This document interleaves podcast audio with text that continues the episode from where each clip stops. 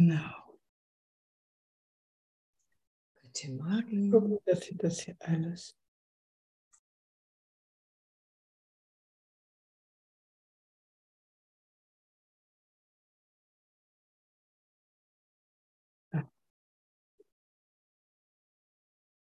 Hm.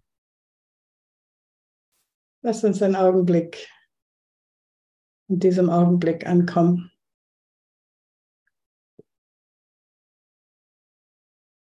Und einfach bemerken, dass wir da sind. Diesem heiligen Augenblick jetzt, dem einzigen Augenblick, den wir wirklich jemals haben.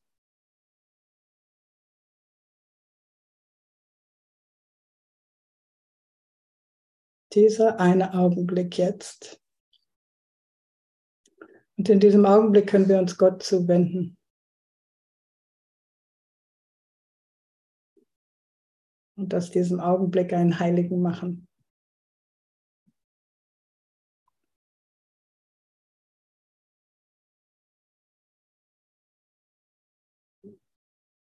Und himmlischer Vater, danke, dass du immer da bist.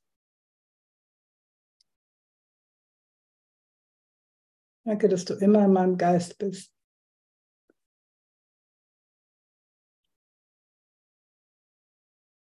Und dass du immer auf der Suche nach mir bist und ich dich immer finden kann.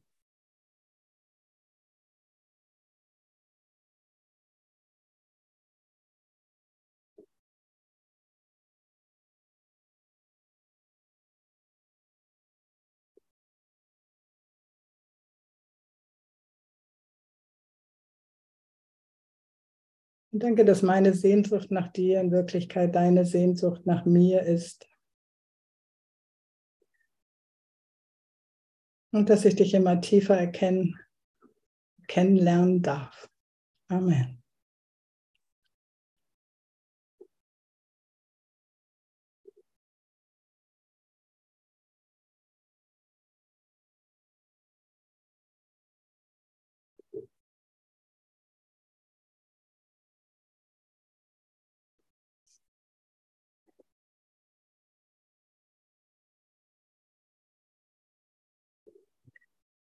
Ich habe das Vergnügen mit euch heute Kapitel 23 zu lesen. Schauen wir mal, wie weit ich komme.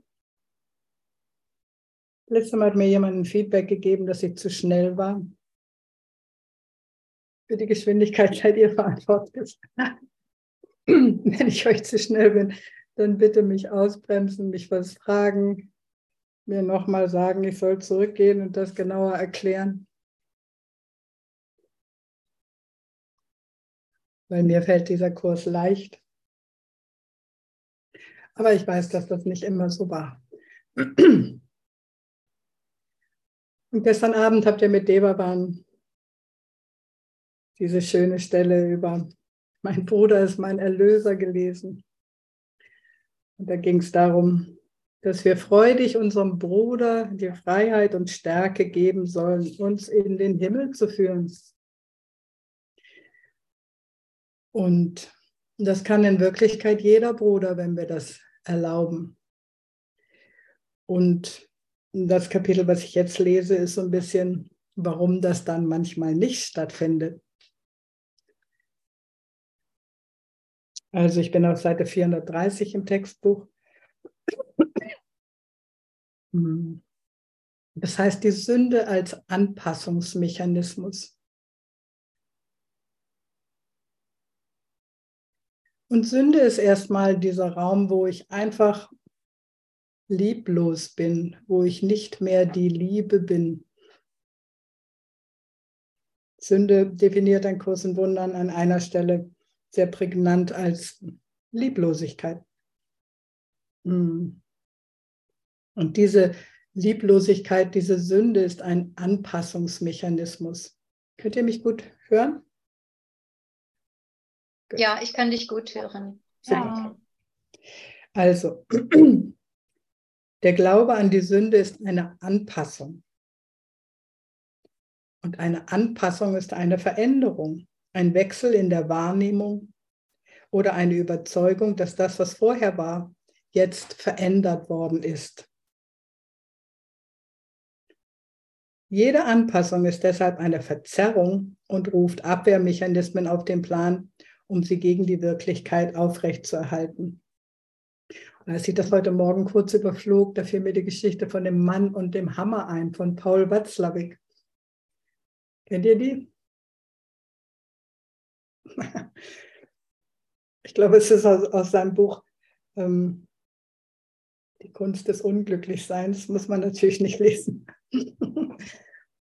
ähm, aber die Geschichte geht so, dass ein Mann ein Bild auf hat und er möchte es gerne aufhängen und er stellt fest, er hat keinen Hammer. Aber vielleicht hat der Nachbar ja einen Hammer, denkt er dann. Ja, aber denkt er, natürlich sein Ego, hm, aber das letzte Mal, als ich dem Mann, dem Nachbarn begegnet bin, da war der so in Eile und hat mich gar nicht angeschaut. Vielleicht mag der mich ja gar nicht. Vielleicht will er mir gar keinen Hammer geben. Vielleicht hat er ja was gegen mich, obwohl ich eigentlich noch nie etwas getan habe. Hm. Also eigentlich ist es sehr gemein, wenn jemand ein, etwas gegen einen hat, obwohl man gar nichts getan hat. Das ist ausgesprochen unfair und ist überhaupt irgendwie dieser komische Nachbar. Und, und so denkt er halt so vor sich hin, wie Egos das so tun. Und irgendwann mal springt er auf, irgendwie bollert an die Tür vom Nachbarn. Der Nachbar macht auf und er sagt, behalt doch deinen scheiß Hammer.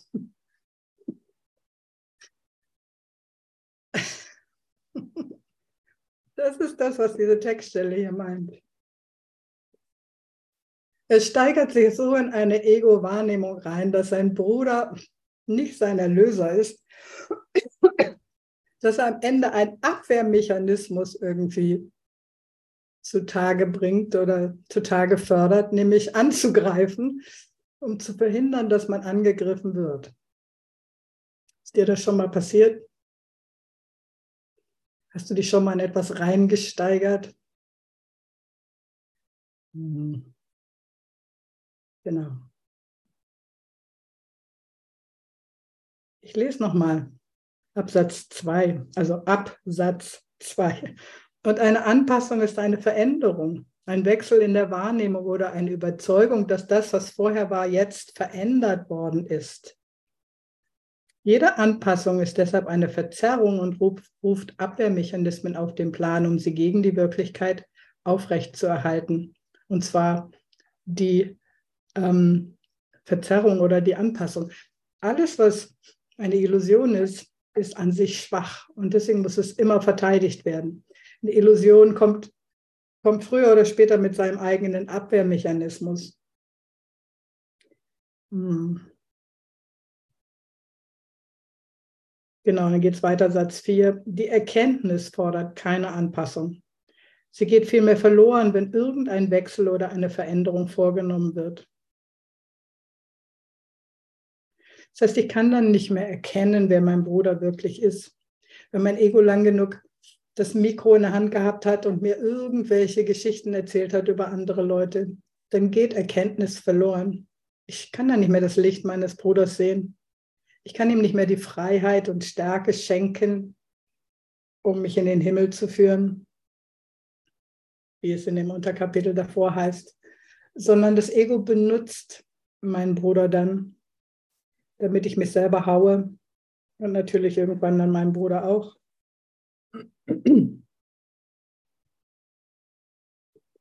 Also wenn ich diese Anpassung eingeführt habe, geht Erkenntnis verloren. Satz 5. Denn das setzt sie sofort zu bloßer Wahrnehmung herab, zu einer Art des Schauens, in der die Gewissheit verloren und Zweifel eingetreten ist.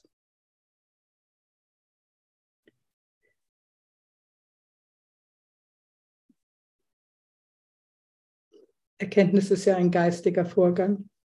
Es ist ein geistiges Erkennen des anderen aus einem Raum von Einheit, ich weiß, wer du bist, weil ich weiß, wer ich bin. Ich schaue von meiner Heiligkeit auf deine Heiligkeit. Das ist Erkenntnis. Ich schaue mit der Schau Christi auf dein Licht. Aber wenn ich irgendeine Veränderung davon vornehme, und in der Regel geht das gleich einher mit einer Ebenenverwechslung. Ich rutsche dann runter und ich fange an, meinen körperlichen Augen zu gucken. Und ich fange an, das, was ich scheinbar sehe, zu deuten, so wie der Mann in der Geschichte das äh, in Eile sein des Nachbarn als er mag mich nicht gedeutet hat. Genau. Und dabei geht Erkenntnis verloren und Zweifel treten ein. Mag er mich überhaupt?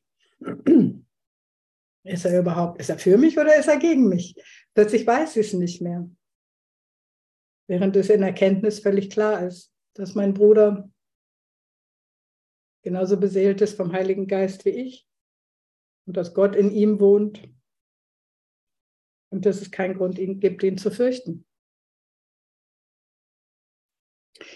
Satz 6. Für diesen beeinträchtigten Zustand sind Anpassungen notwendig, weil er nicht wahr ist. Wer muss sich an die Wahrheit anpassen, die sich nur auf das beruft, was er ist, damit er verstehe. Ich muss nicht nur dann, ich habe dann nicht nur mein Denken angepasst oder verzerrt oder die Erkenntnis verzerrt. Ich fange auch an, weil ich mich immer so verhalte, wie ich deute. Ich fange auch an, mein Verhalten anzupassen.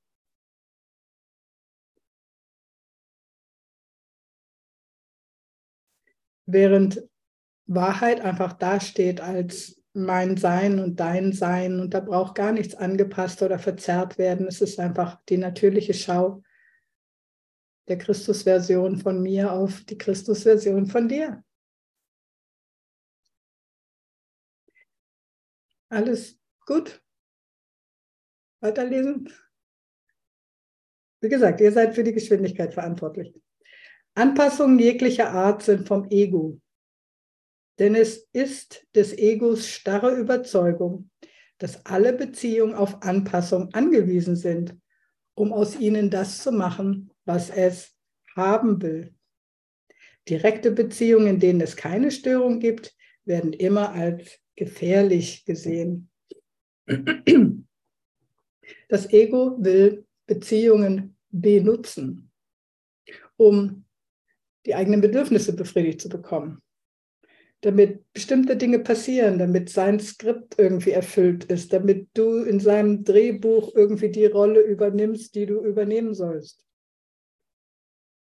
Genau. Und es ist ständig dabei, dir zu sagen, wie du dich anpassen musst, damit du geliebt wirst zum Beispiel. Oder wie andere Leute sich benehmen müssen, damit es in Ordnung ist, damit du entsprechend gewürdigt worden bist, wie es dir zusteht zum Beispiel. Hm. Genau. Hast du noch eine andere Idee, was dein, e-, was dein Ego gerne möchte, was, was andere tun?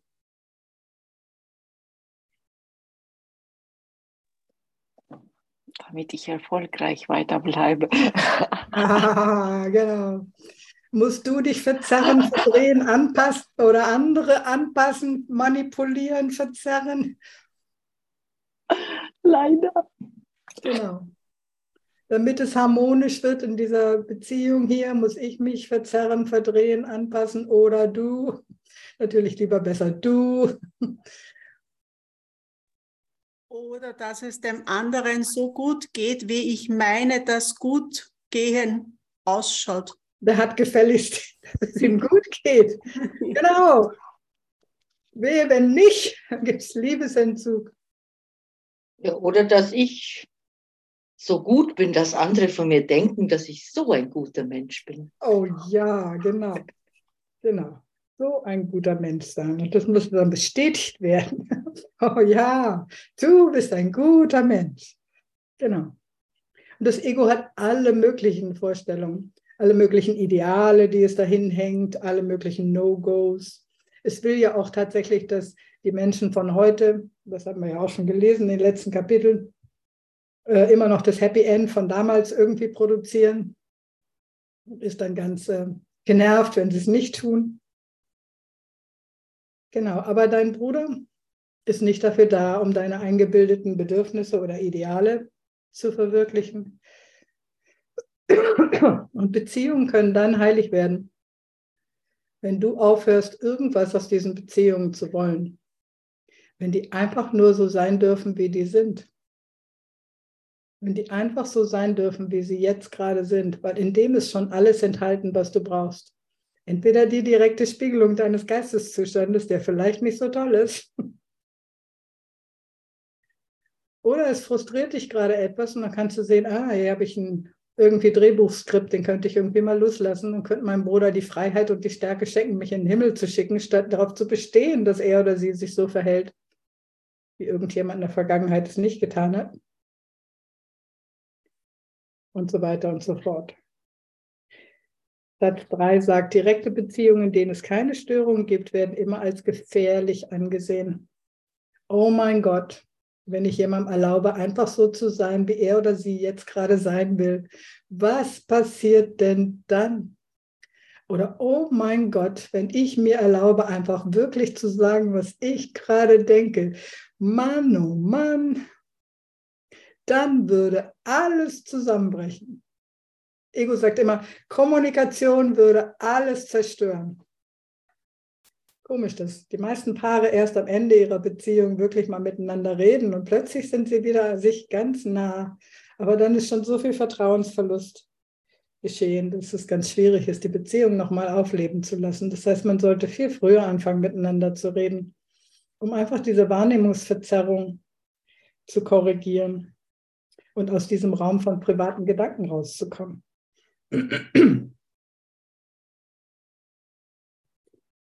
Also, Absatz 2, Satz 4. Das Ego ist der selbsternannte Vermittler aller Beziehungen, der alle Anpassungen vornimmt, die es als notwendig erachtet und zwischen die stellt, die sich begegnen möchten, um sie getrennt zu halten und ihre Vereinigung zu verhindern.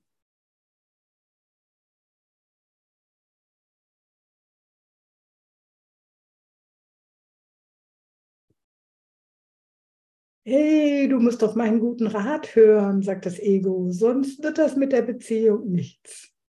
Du musst noch das machen und das machen und das machen und das darfst du auf gar keinen Fall machen und so darfst du nicht sein und so darfst du nicht sein. Ansonsten wird das ganz schwierig. Es spielt sich auf zu einem Beziehungsratgeber. Aber das kann man auch gar nicht oft genug sagen. Das Problem ist nie die andere Person. Das Problem ist immer mein Ego. Das Problem ist nie der andere. Das Problem ist nie der Bruder. Das Problem ist immer diese Ego-Struktur. Und eins davon wird hier angesprochen. Das Ego will immer vermitteln in Beziehungen und dir sagen, wie das am besten geht. Ich hatte da jetzt eine Woche eine gute Lektion, mhm.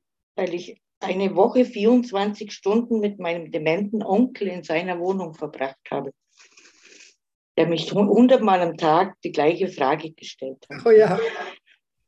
Wann kommt meine Frau wieder? und das war dann schon so, da, da nichts drüber zu stülpen und einfach da zu sein nur. Ja. Das war eine Herausforderung und eine wunderbare Lektion. Genau, und wie hast du denn das geschafft, irgendwie so dann in eine direktere Beziehung zu kommen? Indem ich ihn einfach so genommen habe, wie er halt ist. Alles klar. Was er sagt und immer wieder die gleiche Antwort gibt. Wow. Immer wieder die gleiche Antwort und immer so, als wäre die Frage noch nie gestellt worden. wow. Immer aus dem Augenblick heraus. Aber ich habe schon natürlich ein bisschen, ein paar Tage gebraucht, bis es richtig funktioniert. Ohne dass in mir irgendwie dann hochkam, ah, schon wieder. Aber dann hat es super funktioniert. Also dann waren wir so in Harmonie. Hey, danke, Marlies. Genau. Also, diese gut durchdachte Störung ist es, Einfügung seitens des Egos, die es dir schwer macht, deine heilige Beziehung als das zu begreifen, was sie ist. Die Heiligen beeinträchtigen die Wahrheit nicht. Sie haben keine Angst vor ihr, denn in der Wahrheit erkennen sie ihre Heiligkeit wieder und frohlocken über das, was sie sehen. Das ist ein schönes Wort. Frohlocken. Sie schauen sie direkt an, ohne zu versuchen, sich ihr oder sie sich anzupassen. Sie schauen sie die Wahrheit direkt an, ohne zu versuchen, sich ihr oder sie sich anzupassen. Sie sehen auch, dass sie in ihnen war, weil sie nicht erst entscheiden, wo sie sie haben möchten. Ihr Schauen stellt bloß eine Frage und was sie sehen, gibt ihnen Antwort. Du machst die Welt und dann passt du dich ihr und sie dir an. Du machst die Welt und dann passt du dich ihr und sie dir an. Auch gibt es in deiner Wahrnehmung, die beide gemacht hat, keinen Unterschied zwischen dir und ihr.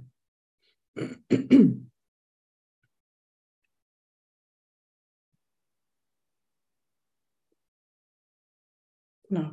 Die Heiligen schauen von ihrer eigenen Heiligkeit auf, aus auf die Heiligkeit der anderen. Und sie haben weder Angst, diese Heiligkeit zu sein, noch sie zu sehen. Sie haben keine Angst, Liebe zu sein oder sie zu sehen. Da gibt es auch keine Notwendigkeit, sich irgendwie anzupassen, sondern das ist unser Sein. Das bin alles ich.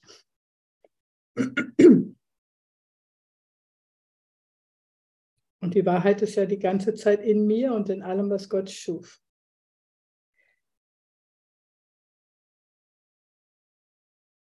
So, jetzt machen wir aber auch eine Welt offensichtlich, sonst wären wir jetzt hier nicht im Zoom zusammen.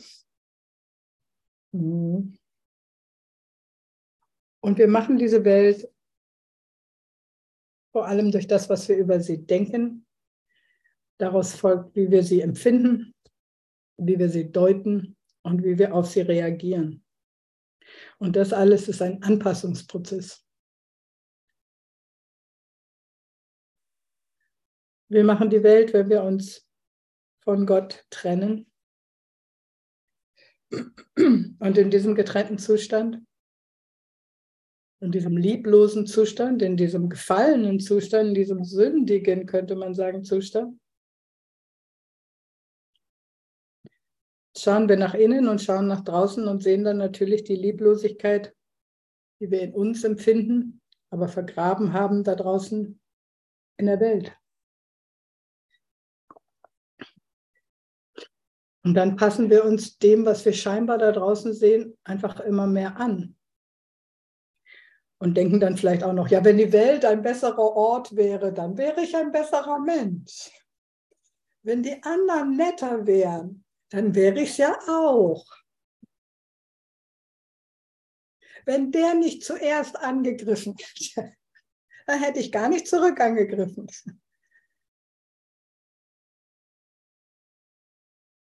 Argumentieren wir nicht manchmal so? Ich musste ja, weil die Welt so böse ist. Ich musste ja, weil so sind die anderen doch auch. Jesus war auch in einer krassen Welt und der musste nicht. Der ist einfach Liebe geblieben und Heiligkeit geblieben und hat sich nicht an die Welt angepasst. Er hat seine Wahrheit gesagt und war in dem mutig und ist aufgetaucht als die Liebe und hat sich davon einfach nicht abbringen lassen. Und dann hat er diese Welt nämlich erlöst. Weil die Wahrheit setzt uns frei und nicht unser Anpassungsmechanismus. Das Ego sagt, ja, wenn du dich genug anpasst, dann kannst du dich so durchlavieren und dann wirst du schon erfolgreich und dann wird es irgendwie gut. Und aber wenn du ganz ehrlich hinschaust, wie gut ist das denn geworden?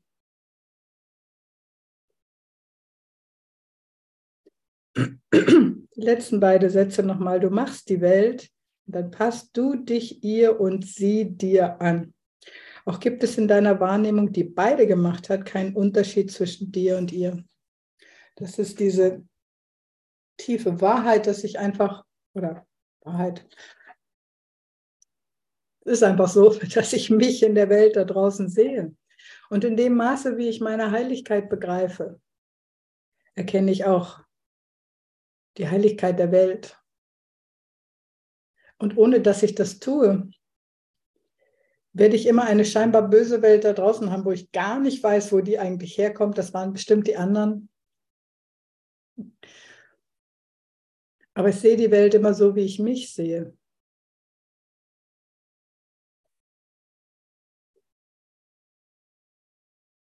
Weil die Welt ist das, was ich gemacht habe.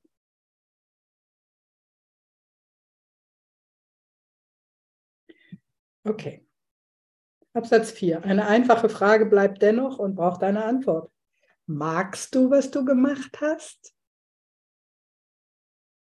Eine Welt des Mordes und des Angriffs, in der du dich zaghaft durch ständige Gefahren schlängelst, einsam und verängstigt, allenfalls hoffend, dass der Tod doch noch ein wenig wartet, bevor er dich ereilt und du verschwindest? Das hast du erfunden.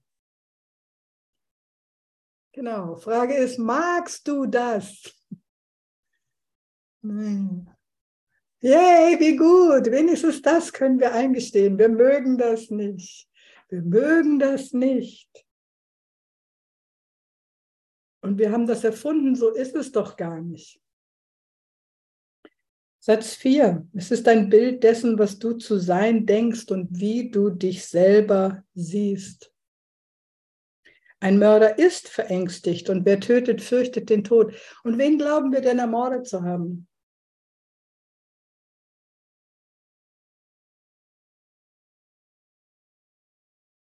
Wen glauben wir denn tief innen drin ermordet zu haben? Gott. Yay! Der Kandidat hat 100 Punkte. Wir glauben durch die Trennung, also als wir uns von Gott trennten, kamen wir aus alles in nichts. Also es war jetzt nicht irgendwie so ein gradueller Niedergang. Es war, wie wäre es, wenn es anders wäre und peng, war es ganz anders. Aber das Erste, was sich auftut, ist einfach mal das Gegenteil. Und in diesem Zustand, wo ich dann im Nichts bin, irgendwie dachte ich, oh mein Gott, was habe ich getan? Hilfe, ich habe Gott getötet. Ich habe den Himmel zerstört. Und das ist, das ist unsere tiefste, unbewusste Schuld. Niemand läuft rum und glaubt, oh, ich habe Gott getötet. Wobei es gibt einen Film oder ich glaube sogar mehrfach schon, Gott ist nicht tot. Aber das ist unsere tiefste Idee von Schuld. Und dabei ist Trennung doch nur ein Kommunikationszusammenbruch, als ob jemand wirklich Gott töten könnte. Kannst ja mal probieren. Das ist sowas von gar nicht möglich. Aber tief in uns drin, das Ego, was das glaubt, getan zu haben, ist verängstigt. Satz 5. Ein Mörder ist verängstigt und wer tötet, fürchtet den Tod. Aber aus diesem Raum heraus töte ich ja auch die ganze Zeit in Anführungsstrichen meine Brüder. Ich mache sie ja weg. Ich mache ja auch mich weg. Das macht mir ja so viel Angst, dass ich in Wirklichkeit mich die ganze Zeit unwirklich mache und mir nicht erlaubt, erlaube, die zu sein, die ich in Wirklichkeit bin. In einem Ego zu sein bedeutet doch, dass ich mich selber gerade wegzoome. Und deswegen sind wir so in Angst hier in dieser Welt alle. Es sei denn, wir finden den Himmel hier wieder und finden heraus, dass Gott irgendwie unsterblich ist, genau wie wir, und dass gar nichts verziert ist.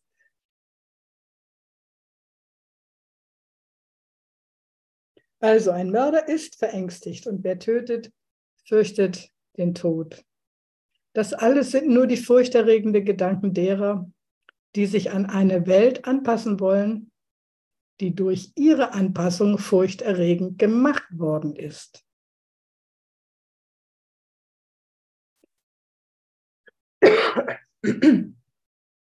Das heißt, wir haben unsere Wahrnehmung verzerrt. Wir haben den Mörder nach außen projiziert und haben dadurch eine furchterregende Welt gemacht. Wir haben diese unbewusste Schuld auf die Welt gelegt und deswegen gibt uns ein großen Wundern die ersten Lektionen, die, sagt, die sagen, alles, was du siehst, bedeutet nichts, weil ich die Bedeutung runternehme, damit Gottes Bedeutung darauf geschrieben werden kann. Ich habe alles hier verzerrt durch meine unbewusste Schuld Und dann habe ich mich angepasst an diese Situation, an die scheinbaren vielen feindlichen Dinge da draußen und habe etwas aus mir gemacht, was unglaublich gepanzert und voller Abwehr ist. Und ich bin in Schrecken vor dem scheinbar schrecklichen Ding da draußen, was einfach nur der Glaube an das scheinbar Schreckliche in mir ist, was keine Substanz hat. Du bist kein Mörder. Du bist unschuldig.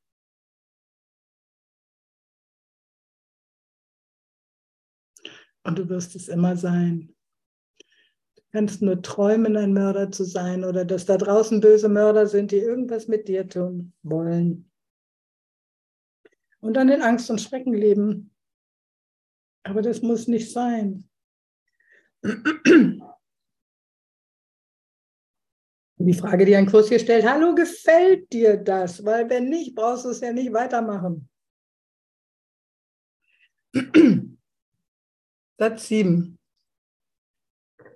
Sie, die, die die Anpassung vorgenommen haben, sie schauen kummervoll hinaus von dem aus, was in ihnen traurig ist und sehen die Traurigkeit dort, nämlich da draußen. Hast du dich nicht gefragt, Absatz 5, wie die Welt wirklich ist und wie sie für glückliche Augen aussieht? Die Welt, die du siehst, ist nur ein Urteil über dich. Sie ist gar nicht vorhanden. Doch die Beurteilung spricht ein Urteil über sie, rechtfertigt sie und macht sie wirklich. Das ist die Welt, die du siehst, ein Urteil über dich, und zwar von dir gefällt. Und das ist in erster Linie die Welt, die nicht existiert, die wir gemacht haben und die aufgehoben werden muss.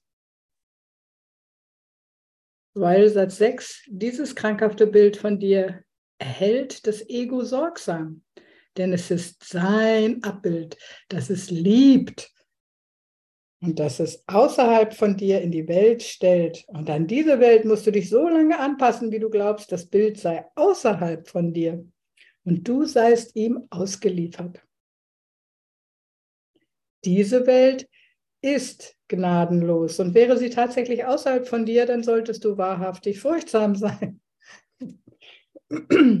Doch du warst es, der sie gnadenlos gemacht hat. Und jetzt, da die Gnadenlosigkeit auf dich zurückzublicken scheint, kann sie berichtigt werden. Und deswegen sind die nächsten Lektionen, diese Gedanken haben keine Bedeutung. Was ich sehe, ist eine Form von Rache. Das ist die Erklärung für diese ganzen Lektionen. Es ist mein schreckliches, unbewusstes Schuldgefühl, dass ich Gott getötet habe, was ich auf diese Welt rausgelegt habe. Und was alle Brüder und Schwestern auf diese Welt drauflegen, bis sie die frohe Botschaft erfahren, dass sie gar nicht getrennt von Gott sind, dass sie Gott nicht getötet sind und dass sie auf ewig unschuldig sind. Aber alle Kinder Gottes müssen diese Lektion irgendwann mal lernen damit diese Welt irgendwann mal sinnlos sein kann und vielleicht verschwindet. Und vorher wird es das nicht tun. Denn solange wir rumprojizieren, egal wer, geht das nicht weg. Weil das ist das, was hier die ganze Zeit passiert, wenn es nicht Liebe ist. Dies ist die große Projektion.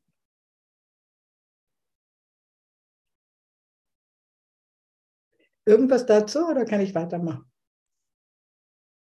Wenn ich nichts weiß von der Welt, dann gibt es das alles nicht, denn ich bin in Gott. Naja, ich sehe dich noch. Und in dem stimmt das natürlich. Wenn ich wirklich tief in meiner Stille bin, im Frieden Gottes, dann weiß ich auch wirklich nichts von der Welt. Und dann ist sie auch nicht da. Dann ist sie einfach auch nicht da. Und zwar deswegen, weil ich nicht da bin. Ich bin dann wirklich aus ihr rausgetreten und im Geist, Geiste Gottes.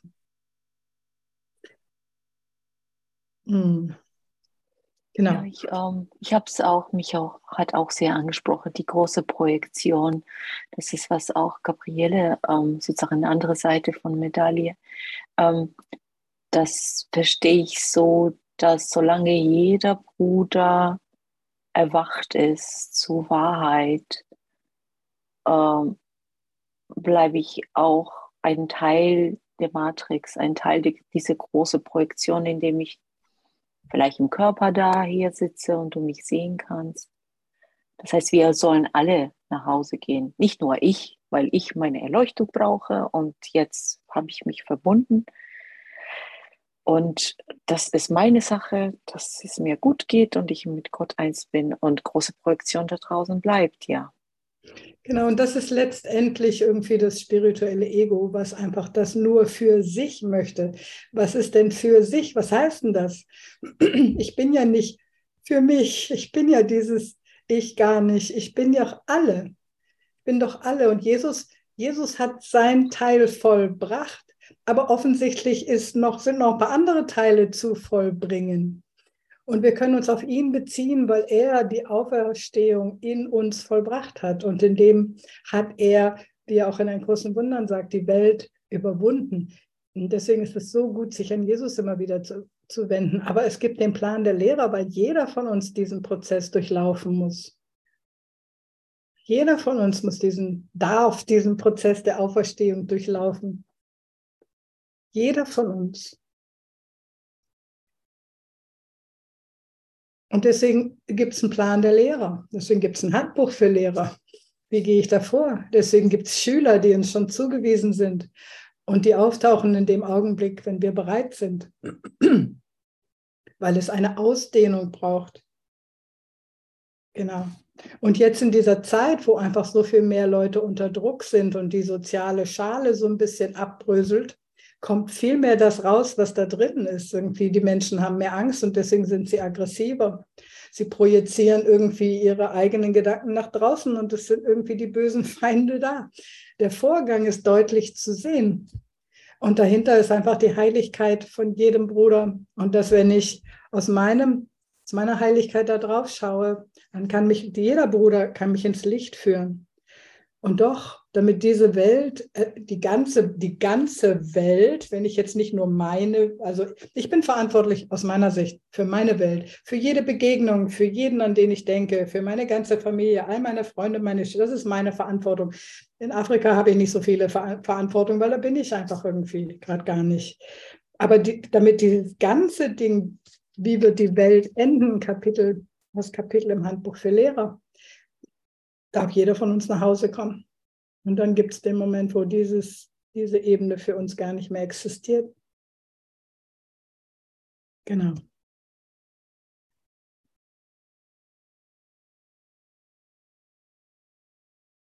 Okay, Absatz 6. Wer kann in einer heiligen Beziehung lange unheilig bleiben? Die Welt, die die Heiligen sehen, ist eins mit ihnen, genauso wie die Welt, auf die das Ego sieht, so wie es selbst ist.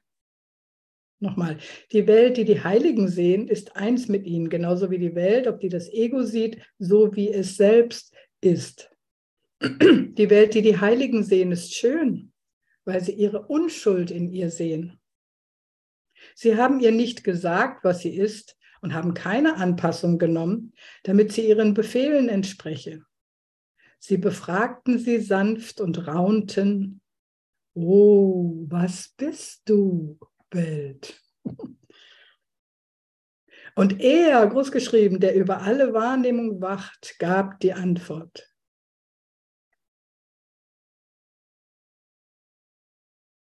Nimm nicht das Urteil der Welt als Antwort auf die Frage, was bin ich an?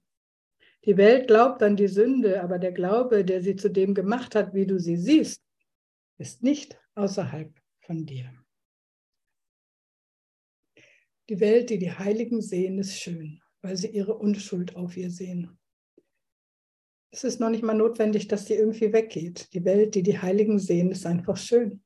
Es ist ein Ort, an dem ich eine Weile bin, um Liebe zu verbreiten. Es ist nicht schlimm. Es ist ein Ort, in dem ich genauso wie im Himmel in Gott weile, weil ich in Wirklichkeit in Gott bin.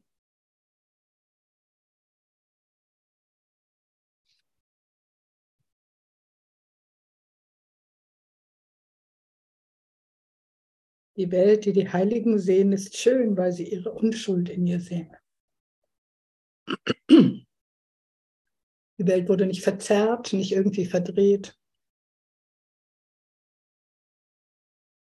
Ja, fällt mir ein, mein Mann, als ich auf das letzte Intensivjahr, äh, Intensivseminar am Wochenende gefahren bin, habe ich zu meinem Mann gesagt, der sich nicht so gut finde, oh komm, versprich mir, dass du am Wochenende meditierst.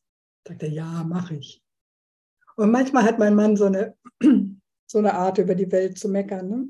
so wie wir, wie wir das alle hier und da mal machen, über die Welt zu meckern. Und dann erzählte mir, er hätte irgendwie meditiert und plötzlich sei so eine Erkenntnis über ihn gekommen, wie schön die Welt ist.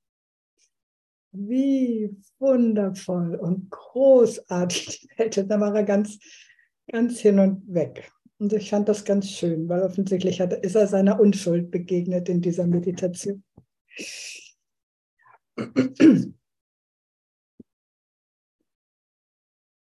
Absatz 7.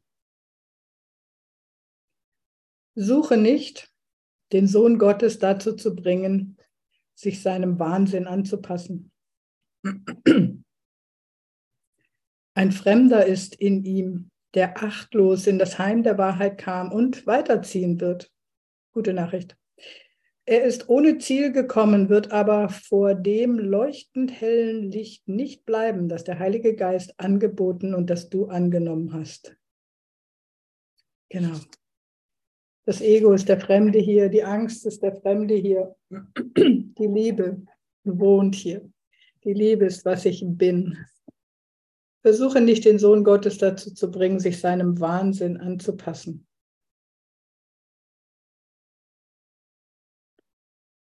Genau, das würde bedeuten, für Schuld zu büßen, zu leiden, weil man gesündigt hat und so weiter. sondern ein Fremder ist in ihm, der achtlos in das Heim der Wahrheit kam und weiterziehen wird. Hallo, du bist nicht dein Ego. Das Ego ist der Fremde hier. Was leidet es nicht ein Teil von dir? Das bist du alles nicht. Du bist nicht eine verzerrte Wahrnehmung. Du bist nicht das, was gesündigt hat. Dein Ego wohl, aber du bist das nicht. Das ist das, was wir verbreiten dürfen. Hey, du bist das. Alles, was ich liebe, ist, das bist du gar nicht. Dafür musst du dich noch nicht mal schlecht fühlen, aber du darfst es loslassen. Gefällt dir, was du gemacht hast? Wenn nicht, dann gib es doch dem Heiligen Geist. Ein Fremder ist in ihm, der achtlos in das Heim der Wahrheit kam und weiterziehen wird. Er ist ohne Ziel gekommen, wird aber vor dem leuchtend hellen Licht nicht bleiben, das der Heilige Geist angeboten und das du angenommen hast.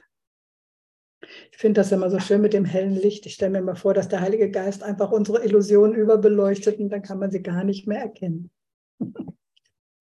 Heiliger Geist, überbeleuchte doch bitte mein Ego. Hm. Denn dort im Licht wird der Fremde obdachlos gemacht, während du willkommen bist. Frage diesen vorübergehenden Fremden nicht, was bin ich? Er ist das einzige Ding im ganzen Universum, das es nicht erkennt. Das ganze Universum weiß, dass du die Heiligkeit selbst bist. Das ganze Universum wartet darauf, dass du akzeptierst, wer du in Wirklichkeit bist. Das ganze Universum schaut auf dein Licht und sagt, hey, mein Kind, wach auf. Die Himmelslichter sind uns zugewandt und sagen, hey, ist doch nur ein Traum, komm, mein Kind, wach auf. Lege dein scharfkantiges Spielzeug weg.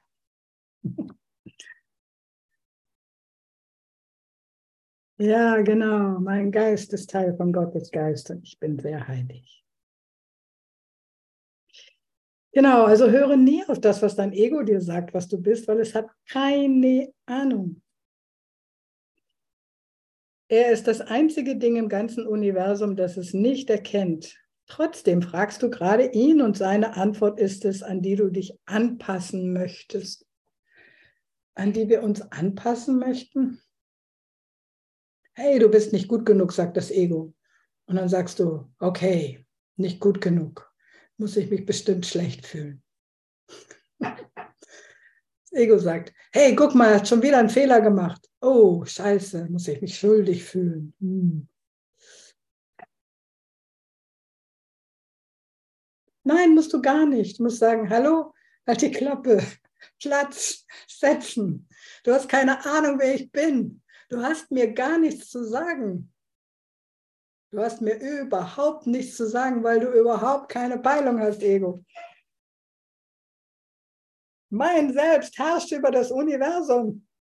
Halt die Klappe. Satz 8. Dieser eine wilde Gedanke, grimmig in seiner Arroganz und doch so winzig und bedeutungslos, dass er unbemerkt durch das Universum der Wahrheit schlüpft, wird dein Führer. Das wollen wir nicht wirklich, oder? So einen kleinen, völlig unbedeutenden Gedanken, den die Wahrheit noch nicht mal bemerkt. So bedeutungslos, dass Gott das gar nicht erkennen kann, dass das existiert. So bedeutungslos. Auf das müssen wir doch nicht achten.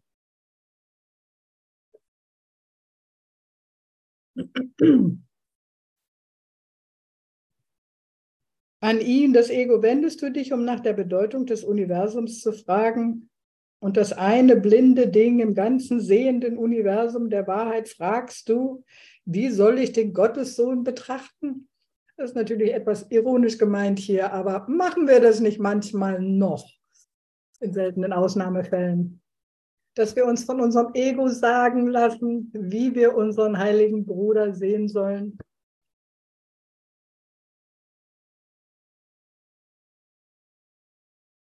Trotz all der guten Gedanken, die wir schon gelernt haben. Genau. Und manchmal muss man einfach wieder mal hingucken, was man gerade tut, um es sein lassen zu können.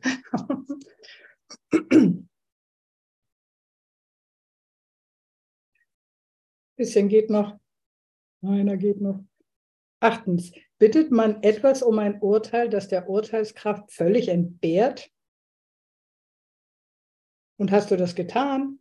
Würdest du der Antwort Glauben schenken und dich ihr anpassen, als wäre sie die Wahrheit?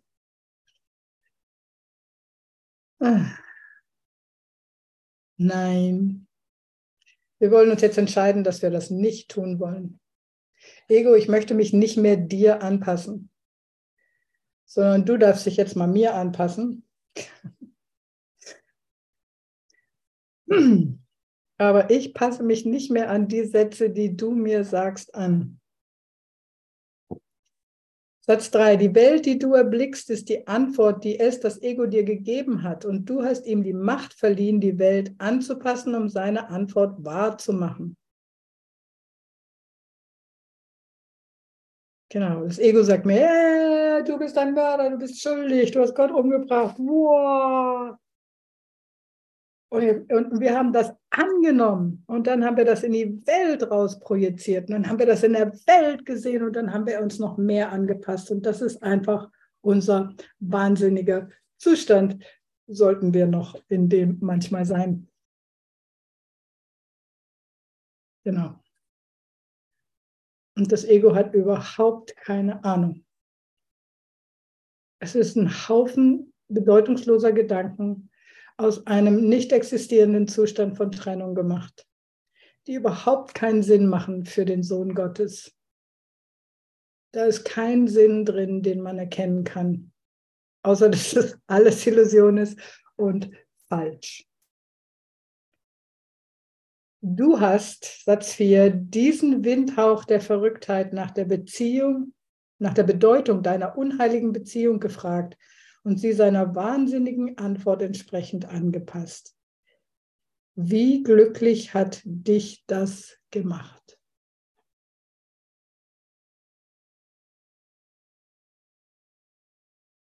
Bist du deinem Bruder freudig begegnet?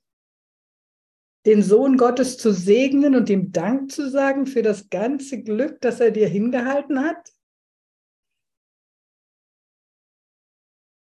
Hast du deinen Bruder als die ewige Gabe Gottes an dich begriffen? Jeden Bruder, nicht nur die Kursbrüder. Der Bruder ist ein Geschenk. Gib mir deinen Segen, Bruder. Satz 8, hast du die Heiligkeit gesehen, die sowohl in dir wie in deinem Bruder leuchtete, um den anderen zu segnen? Das ist der Zweck deiner heiligen Beziehung und es ist ja eine heilige Beziehung zu meinem heiligen Rest selbst. Das ist die wahre Bedeutung von liebe deinen Bruder wie dich selbst.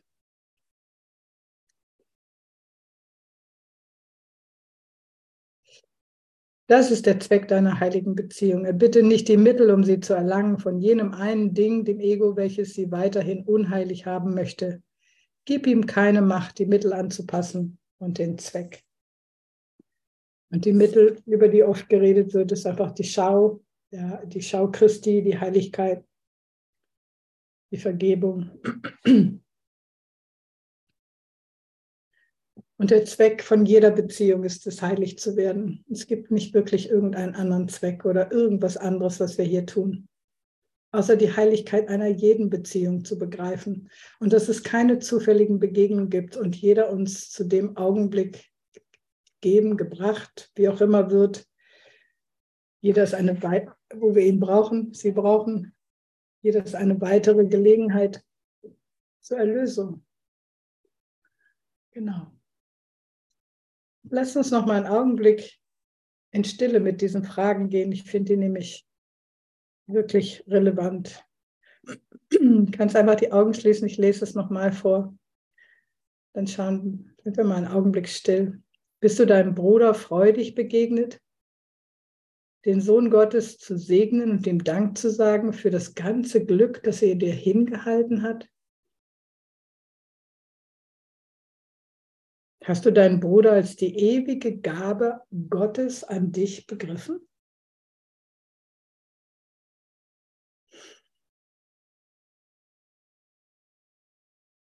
Und hast du die Heiligkeit gesehen, die sowohl in dir wie in deinem Bruder leuchtete, um den jeweils anderen zu segnen?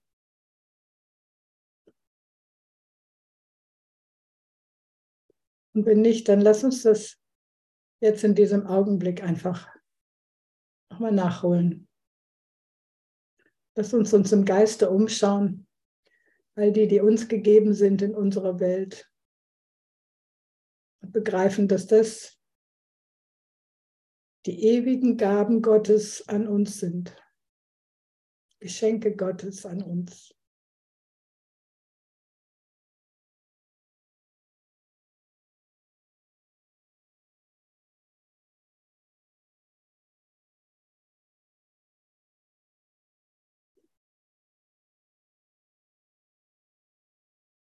Unsere Partner und Familien und Nachbarn.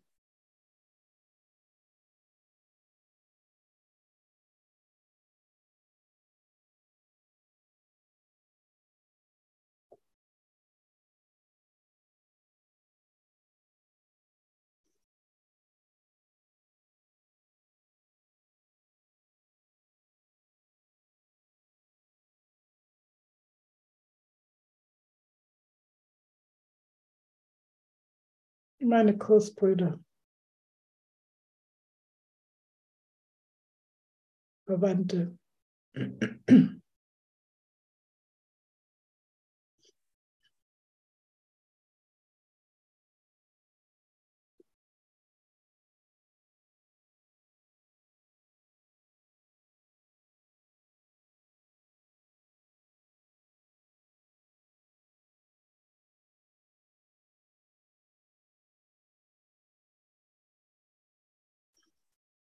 Hm.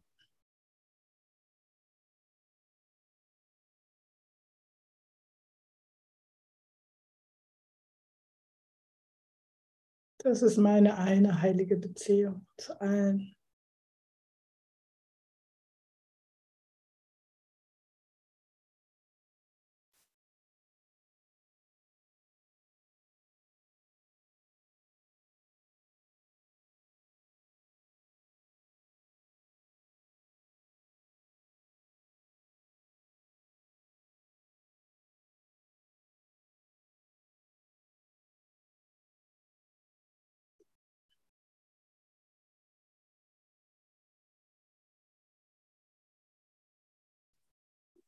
Yay. Und jetzt gib mal ein Wort dafür, wie sich das anfühlt, das zu tun.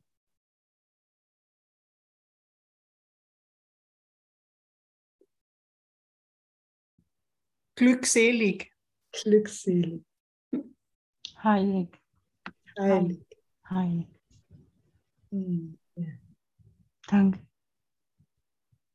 geliebt, Geliebt. Befreiend und befriedend, Yay. Friedlich, Was war das? friedlich, Friedlich, okay. Sanftmut, Ja, heilig, heilig. Ganz genau. Und das ist unsere Erkenntnis.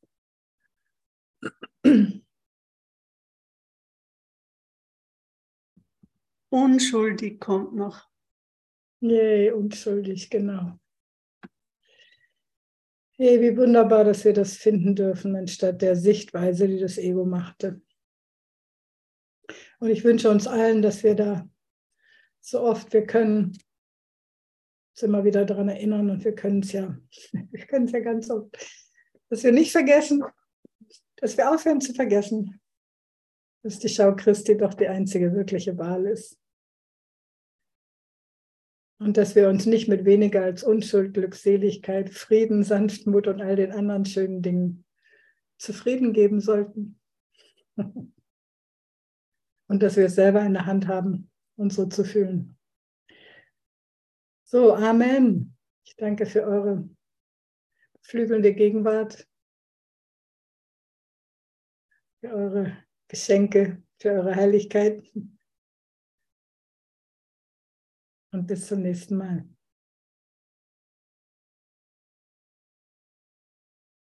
Segen. Tschüss. danke Manuela.